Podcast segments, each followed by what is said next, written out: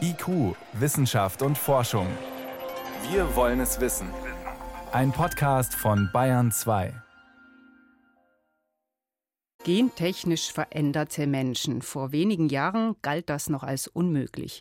Doch dann kam 2018 eine Nachricht aus China, die die Welt schockierte. Zwei genmanipulierte Babys hätten das Licht der Welt erblickt, ein Zwillingspärchen.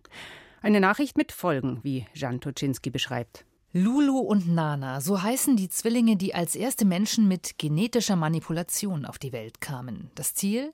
Die Kinder sollten nicht die HIV-Infektion des Vaters bekommen. Der Genetiker He Jiankui hatte eines ihrer Gene gezielt lahmgelegt, nämlich die Eintrittspforte für HIV. Damit hatte sich der Chinese über ethische Grenzen hinweggesetzt und die Keimbahn der beiden Kinder verändert, also das Erbmaterial, was auch an nachfolgende Generationen weitergegeben wird. Entrüstete Kommentare weltweit waren die Folge. Immer wieder haben Ethiker und auch Wissenschaftler davor gewarnt, in das Erbgut des Menschen gezielt einzugreifen. Zu unkalkulierbar seien die Risiken. He Jiankui ging für seine Forschung wegen illegaler Genmanipulation an menschlichen Embryos ins Gefängnis und musste eine hohe Geldbuße zahlen. Als Konsequenz daraus wurde eine internationale Expertenkommission gegründet, die die Risiken solcher Eingriffe abschätzen sollte. 18 Forscher aus zehn Ländern waren dabei, unter anderem aus den USA, Großbritannien und auch aus China. Und seit letzter Woche liegt Ihr Bericht vor und darüber sprechen konnte ich vor der Sendung mit Professor Alena Büchs, Medizinethikerin an der TU München und Vorsitzende des Deutschen Ethikrates. Von ihr wollte ich wissen, der Bericht sagt, kurz zusammengefasst, es ist immer noch zu riskant, die Gene menschlicher Embryonen zu verändern. Wir sollten das nicht tun. Heißt das, nach den Kriterien des Berichts hätte das, was He Jiankui gemacht hat, gar nicht stattfinden dürfen?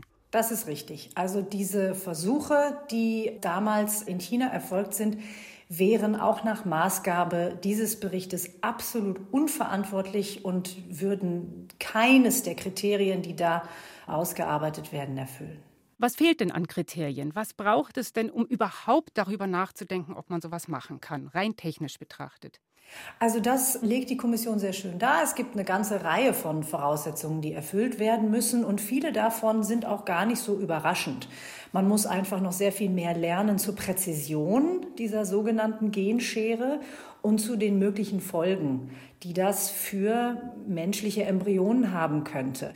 Die Genschere arbeitet nicht fehlerfrei nach allem, was wir wissen, wird aber auch immer weiterentwickelt.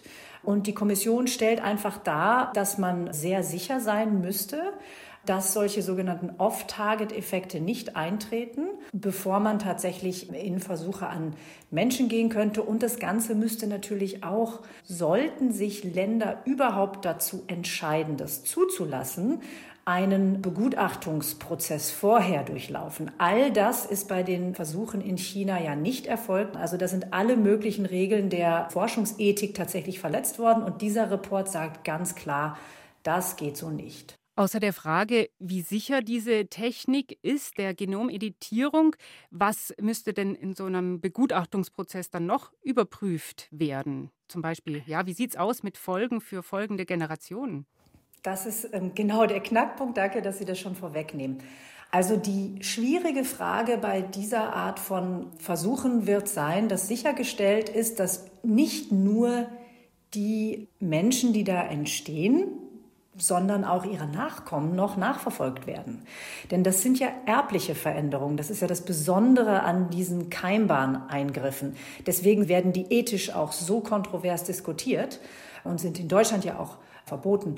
Und da wird eben sehr viel Wert darauf gelegt, zu unterstreichen, dass man eine solche langfristige Nachverfolgung sicherstellen müsste. Das ist bisher noch nirgendwo der Fall und die Kommission gibt da auch jetzt keine ganz konkreten Schritte vor, sondern sagt, das ist eines der wesentlichen Elemente, die in Ländern geregelt werden müsste, wenn man an solche Dinge wirklich überhaupt denken möchte.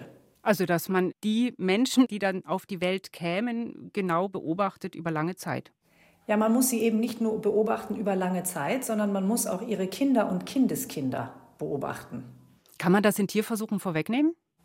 Nein, das kann man in Tierversuchen nicht vorwegnehmen. Man kann natürlich in Tierversuchen, weil Tiere eben eine sehr viel schnellere Generationenfolge haben, ähm, natürlich schon gut in die Zukunft gucken, was im Tier passiert Aber die Übertragung von Tier auf den Mensch ist nicht eins zu eins und deswegen wären da immer Auflagen notwendig, dass nachvollzogen werden kann, ob die Veränderungen und insbesondere eben die Erblichkeit dieser Veränderungen irgendwelche Folgeschäden mit sich bringen. Man müsste insbesondere bei den frühen Fällen, also am Anfang, bei den ersten Fällen, bei denen das gemacht würde, sicherstellen, dass das langfristig nachverfolgt wird.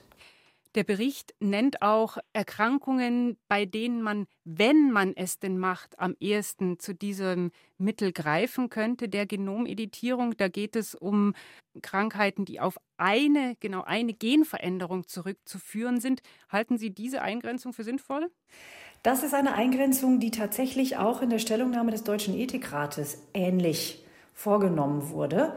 Die wird jetzt in diesem Bericht äh, letztlich auch ausbuchstabiert. Wir haben damals vom Deutschen Ethikrat schon gesagt, wenn man überhaupt darüber nachdenken würde, das ist ja ein ganz dickes Wenn, dann am ehesten bei monogenetischen Erkrankungen. Wir hatten damals das Beispiel der zystischen Fibrose. Das ist eine erbliche Erkrankung, bei der vor allem die Lunge sehr stark betroffen ist, aber auch viele andere Organe, eine schwere Krankheitslast die Patientinnen und Patienten ähm, haben keine ganz normale Lebenserwartung und vor allem einfach wirklich eine eingeschränkte Lebensqualität.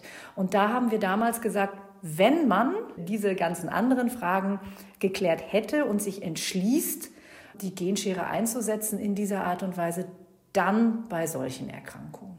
Zu ethischen Fragen äußert sich äh, der Bericht kaum. Er sagt vor allem, wenn man dazu äh, greifen wollte, zu dem Mittel der Genomeditierung bei Embryonen, dann müssten die Gesellschaften das eingehend, also die Staaten, wo das dann erlaubt wäre, eingehend diskutieren. Sind Sie enttäuscht, dass die ethischen Fragen da nicht wirklich behandelt werden? Also das bleibt einfach sehr nebulös. Da hatte ich mir schon etwas mehr gewünscht weil natürlich auch durchaus einige Wissenschaftler dabei waren, die eine ethische Expertise haben. Aber man muss fairerweise sagen, die Kommission hatte auch nicht den Auftrag, die ethischen Fragen zu beantworten. Sie geben einige Hinweise, also sie erwähnen zum Beispiel, dass man ein globales Gremium haben könnte, das sich mit den ethischen und sozialen Fragen sozusagen fortlaufend beschäftigt, weisen aber auch darauf hin, dass das letztlich, was die grundsätzliche ethische Frage anbelangt, bei den National Staaten bleibt. Und da bin ich natürlich ganz beruhigt, dass wir vom Deutschen Ethikrat dazu eine Stellungnahme formuliert haben, die diese großen Fragen schon sehr intensiv durchdacht hat und tatsächlich auch schon sehr klare Entscheidungspfade aufgeführt hat. Also was müsste man jeweils entscheiden auf dem Weg zu einer eventuellen Entscheidung, dass man Keimbahneingriffe tatsächlich umsetzt oder nicht. Also wir sind da, glaube ich, in einer ganz guten Situation, für Deutschland, wo das ja klar verboten ist, sollte es die Entscheidung geben, wir bewegen uns in diese Richtung, dann hätten wir, wenn Sie so wollen, eine Art Blaupause, die jeweils aufzeigt, welche ethischen Fragestellungen dann geklärt werden müssen.